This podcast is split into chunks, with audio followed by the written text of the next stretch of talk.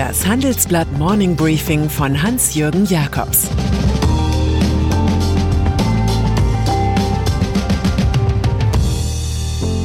Guten Morgen allerseits. Heute ist Donnerstag, der 12. November. Und das sind unsere Themen. Vorquarantäne für Schüler. Söder entdeckt Frauenquote. Contis neuer Erlöser. Dieser Podcast wird präsentiert von Amazon mit Dr. Marco Schöbal, der für den deutschen Amazon-Marktplatz verantwortlich ist. Welche Rolle spielt Quickstart Online für kleine und mittelständische Händler? Erfolgreiche Beispiele zeigen, wie einfach es sein kann, das Offline-Geschäft in die Online-Welt zu transferieren. So etwa das Unternehmen Emma Care, deren Gründerin ihre Produkte für Pferdepflege seit 2018 online vertreibt. Das kostenlose Wissensportal Quickstart Online ist eine gemeinsame Initiative des Handelsverbandes Deutschland HDE, des Branchennetzwerks Händler helfen Händlern und von Amazon. Wir unterstützen Händler mit Experten-Know-how beim Aufbau eines eigenen digitalen Standbeins. Mehr Informationen gibt es in den Show Notes. Corona-Krise. Das Virus richtet sich erkennbar nicht nach dem politischen Willen, so viel wie möglich im Land offen zu lassen. Im Fußball zum Beispiel sind etliche Spieler des Erstligaklubs TSG Hoffenheim an Corona erkrankt. Nationalmannschaften kommen in B- oder C-Besetzungen der Mission nach, TV-Gelder einzuspielen.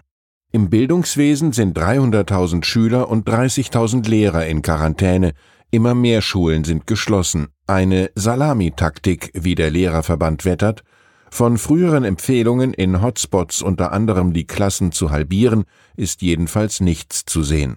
Da wirkt auch der Vorstoß von NRW-Ministerpräsident Armin Laschet, Schüler früher in die Weihnachtsferien zu schicken und die Zeit zum Karneval wieder hereinzuholen, als laut beklatschte Improvisationskunst.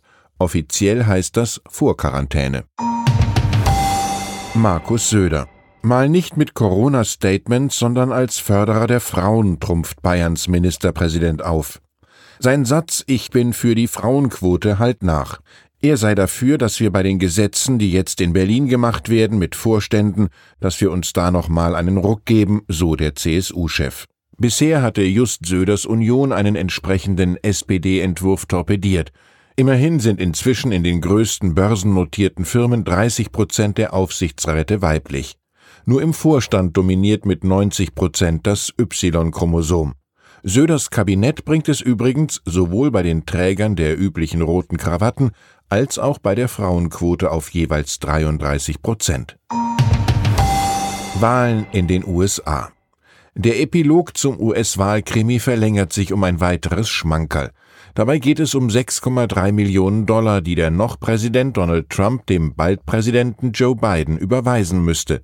Es handelt sich um ein Übergangsgeld, damit er sich besser auf das Amt vorbereiten kann.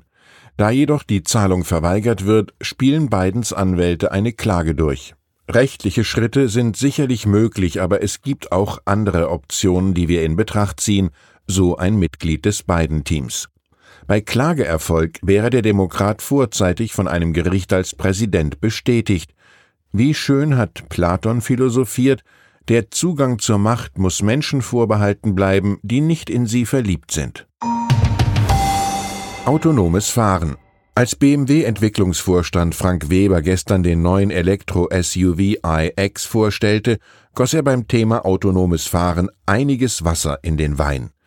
Das war seine Reaktion auf den rührenden Optimismus der US-Rivalen Tesla, Waymo und Mobileye, die das Lenkrad von 2025 an zur Sonderausstattung erklären. Bei BMW werde die Verantwortung nicht vom Fahrer auf den Computer übertragen, sagt Weber im Handelsblatt-Interview. Das Lenkrad wird noch lange bleiben. Im Einzelnen sagt der BMW-Mann über die Tatsache, dass der neue iX entgegen aller Ankündigungen nicht vollautomatisiert fährt, wenn wir in Kombination aus Sicherheit, Funktion und Verantwortungsübernahme durch das System einen echten Mehrwert sehen, werden wir die Option anbieten. Das gilt auch für den Gesetzgeber, der erst klären muss, wie er diese Technologie testet und bewertet.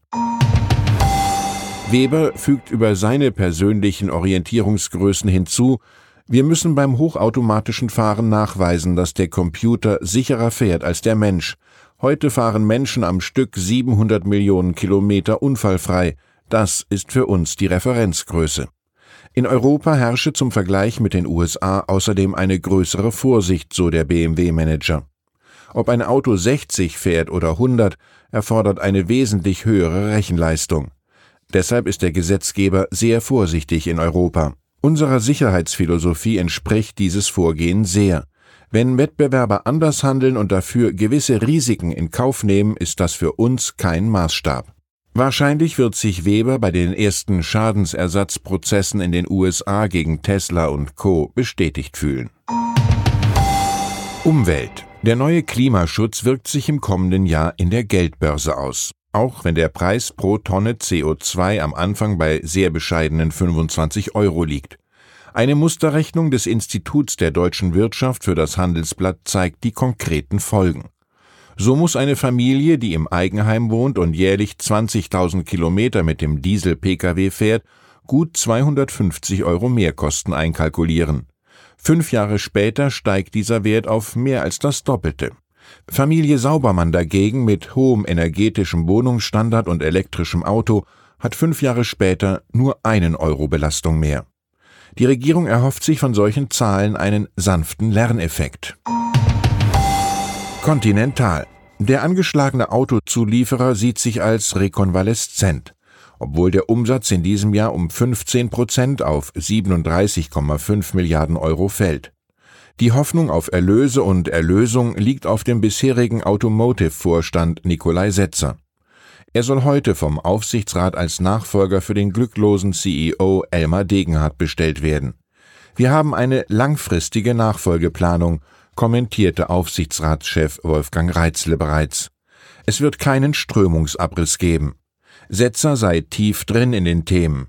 Der 49-jährige Wirtschaftsingenieur soll mit einer neuen Strategie und Umorganisation den Konzern aus dem Tal der Tränen führen. Jazzmusik das Live-Doppelalbum Budapest Concert hält Keith Jarrett selbst für den besten Auftritt seiner Tournee vor vier Jahren. Ein Lockdown Light ermöglicht Ruhe und Muße, den Improvisationen und musikalischen Läufen des US-Pianisten zu folgen.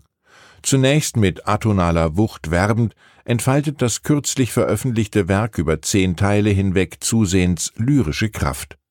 Der Lesen-Hören-Sehen-Tipp des Tages gilt einem Solisten, der in der ungarischen Heimat seiner Großeltern die Magie des Moments fand.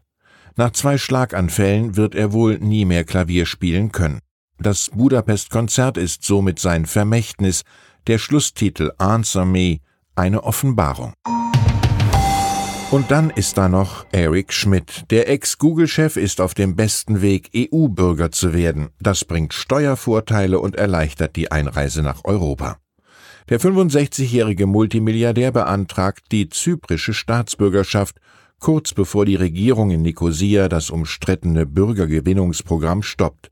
Zypern hat in der Vergangenheit eher zwielichtige Superreiche angezogen, gerne aus Russland, China, der Ukraine oder von der arabischen Halbinsel.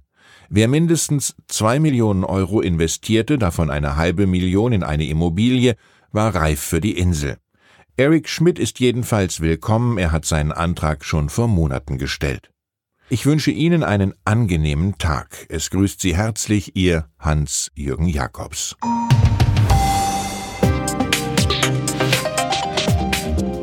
17.30 Uhr sprechen wir bei Handelsblatt Today über alle Themen, die die Finanzwelt bewegen.